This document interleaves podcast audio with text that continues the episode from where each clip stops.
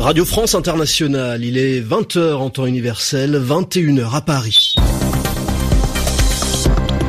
Florent Guignard.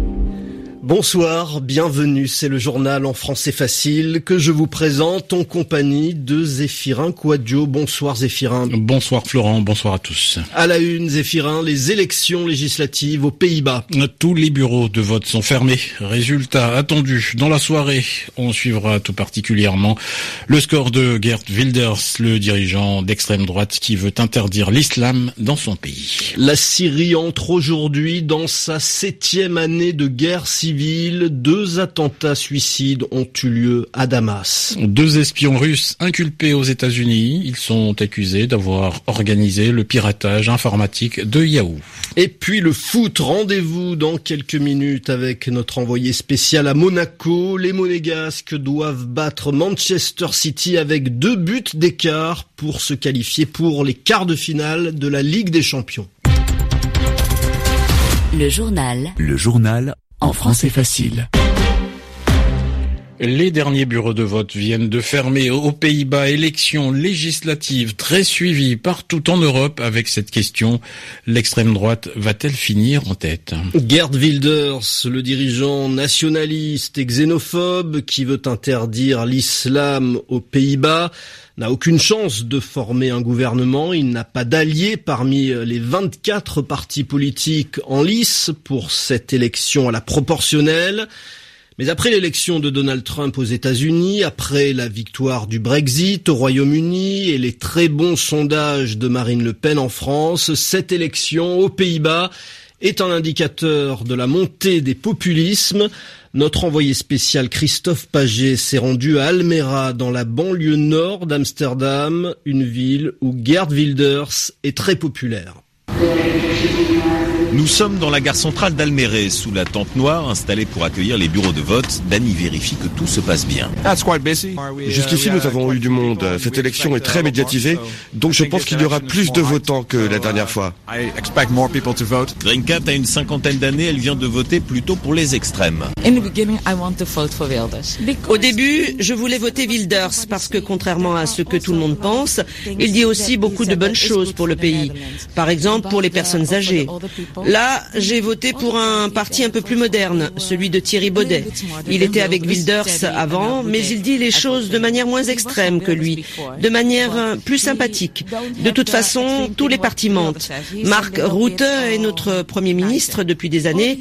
Il n'a tenu aucune de ses promesses. Bert est beaucoup plus enthousiaste. Ce retraité a voté pour le parti écologiste vert gauche du jeune Jesse Claver qui a le vent au poupe. J'ai voté pour lui parce que je vois que le pays change et se tourne vers l'extrême droite. Moi, je suis de gauche. En fait, les Pays-Bas sont un pays riche. Et Jess Claver a promis de redistribuer cette richesse de manière égale, ce qui n'est pas le cas actuellement.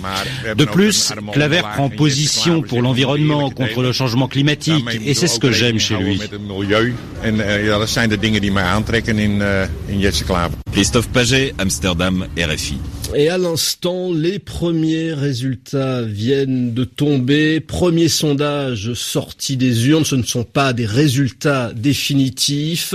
Le Premier ministre Marc Rutte arrive en tête avec 31 sièges sur 150 et Gerd Wilders, le candidat de l'extrême droite, remporterait 19 sièges.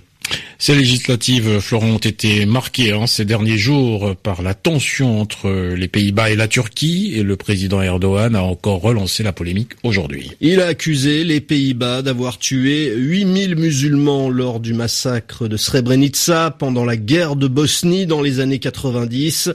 Allusion au casque bleu néerlandais qui avait assisté impuissant au massacre. Et puis les, des partisans du président Erdogan se sont livrés aujourd'hui à des cyberattaques, des attaques informatiques. De nombreux comptes Twitter ont été piratés en Europe, les comptes d'Amnesty International ou encore en France du ministère des Finances avec des messages accusant l'Europe de nazisme une des expressions favorites de Recep Tayyip Erdogan en ce moment. Cyberattaque toujours. Les États-Unis inculpent quatre personnes, dont deux espions russes. Les faits remontent à 2014. Le géant Yahoo avait été piraté. 500 millions de comptes Yahoo au total.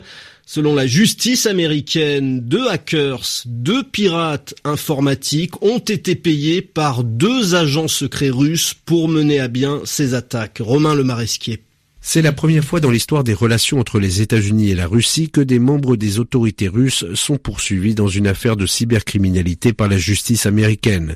Deux membres du FSB, les renseignements russes, sont poursuivis pour avoir protégé, dirigé, facilité et payé des pirates informatiques criminels selon le ministère américain de la Justice, et ce afin de mener des cyberattaques aux États-Unis et dans d'autres pays. Deux hackers sont également poursuivis, l'un russe, l'autre ayant la double nationalité canadienne et kazakh. Cette affaire révèle seulement l'année dernière, soit deux ans après les faits, avait fait grand bruit et il n'y a pas que des Américains qui étaient visés, des responsables russes ont également vu leur compte piraté, une cyberattaque qui ne s'est pas cantonnée au compte mail mais qui s'est également étendue au compte d'autres activités gérées par Yahoo, comme par exemple Flickr. Par ailleurs, cette affaire a engendré un manque à gagner pour les actionnaires de Yahoo, rachetés l'année dernière par Verizon. Selon différents experts interrogés par la presse américaine, Yahoo a perdu de sa valeur suite à la divulgation de cette cyberattaque, une affaire qui risque de tendre les relations entre Washington et le Kremlin, même si pour l'instant Moscou n'a toujours pas réagi.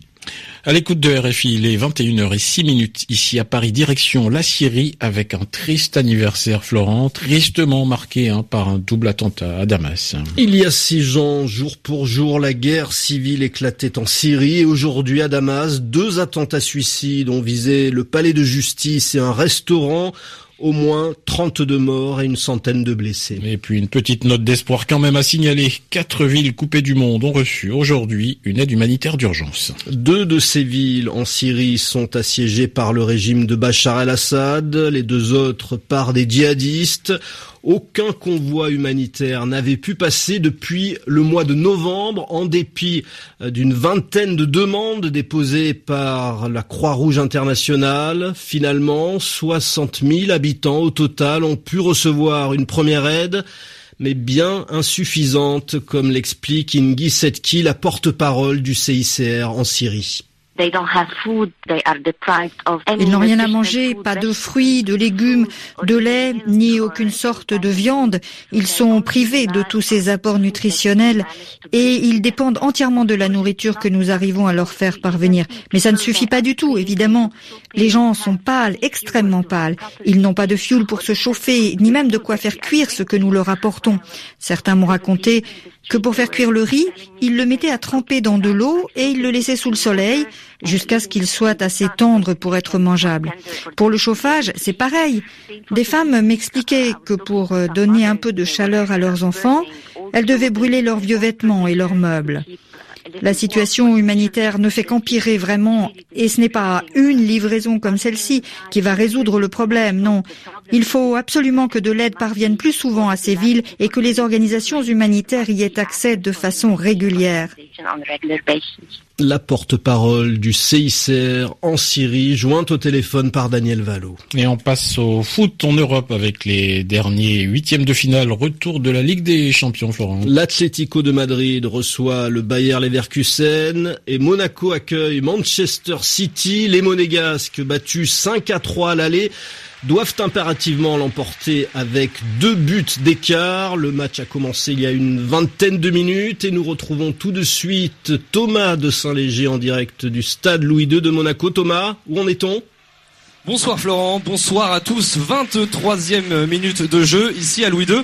Et Monaco a fait la moitié du chemin. Les Monégasques mènent 1-0 depuis euh, la huitième minute de jeu, but euh, du jeune prodige euh, Kylian Mbappé, Kylian Mbappé qui a coupé un centre rasant venu de la gauche venu de Bernardo Silva. En plus de cela, il y a eu d'autres belles occasions pour les Monégasques avec également une frappe de Valère Germain qui est passé juste au-dessus des buts de Caballero. Les, les Citizens, les joueurs de Manchester City en difficulté dans cette rencontre gênée par le pressing haut des Monégasques et notamment l'abattage extraordinaire pour le moment du milieu de terrain franco-ivoirien Timoué Bakayoko qui récupère un nombre de ballons insensés qui surtout relance très bien. 1-0 donc pour Monaco après 24 minutes de jeu.